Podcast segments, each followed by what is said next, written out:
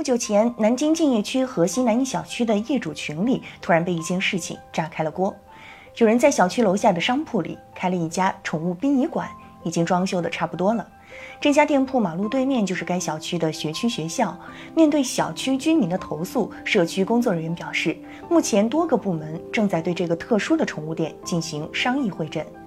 小区居民投诉的内容很简单。我们不是反对开设宠物殡仪馆，而是反对店铺开在小区楼下。毕竟，以殡葬为业务范围的宠物店开在小区门口，难免会令人感到心里不适。其中涉及的卫生防疫、环境污染等问题，更是令小区居民如坐针毡。对此，涉事店主表示。宠物殡葬这个行业，就目前阶段而言，从法律角度就是伪命题，所以压根儿就不存在所谓的宠物殡葬店。从某种意义上来说，涉事店主所言非虚。现阶段，个体经营者从事宠物殡葬业务十分易事。按照规定，从事宠物殡葬服务必须在营业范围登记动物无公害化处理。办理这样的营业执照，必须先获取动物防疫条件合格证，并通过环评。这一系列准入门槛是个体经营者难以逾越的天堑，因此涉事店主才会表示，宠物殡葬店是个伪命题。但是法律角度的伪命题却是现实生活中的真问题：那些死去的宠物到底应该如何处理？艾米咨询发布的《二零二二至二零二三年中国宠物产业发展及消费者调研研究报告》显示，二零二二年中国宠物经济产业规模将达四千九百三十六亿元，同比增长百分之二十五点二。预计二零二五年市场规模达八千一百一十四亿元。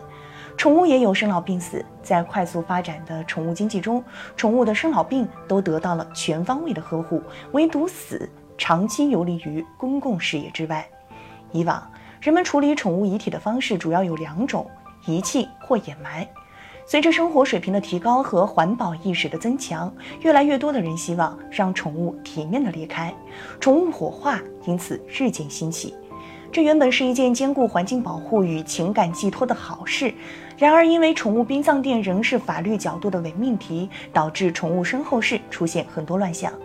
一方面，宠物殡葬服务质量参差不齐，价格差异巨大，不乏有人浑水摸鱼、坐地圈钱。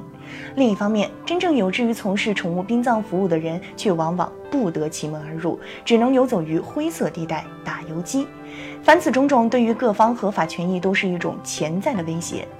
南京宠物殡仪馆风波虽因选址而起，解决问题的关键却在具体选址之外。平息这样的风波，不仅应该给宠物殡仪馆一个栖身之所，更为关键的是，应该给宠物殡仪馆一个合法的身份。建立在明确定义的基础上，才能完善宠物殡葬的行业规范和管理细则，将宠物的生老病死一起纳入规范化管理的范围，最大限度保障各方利益。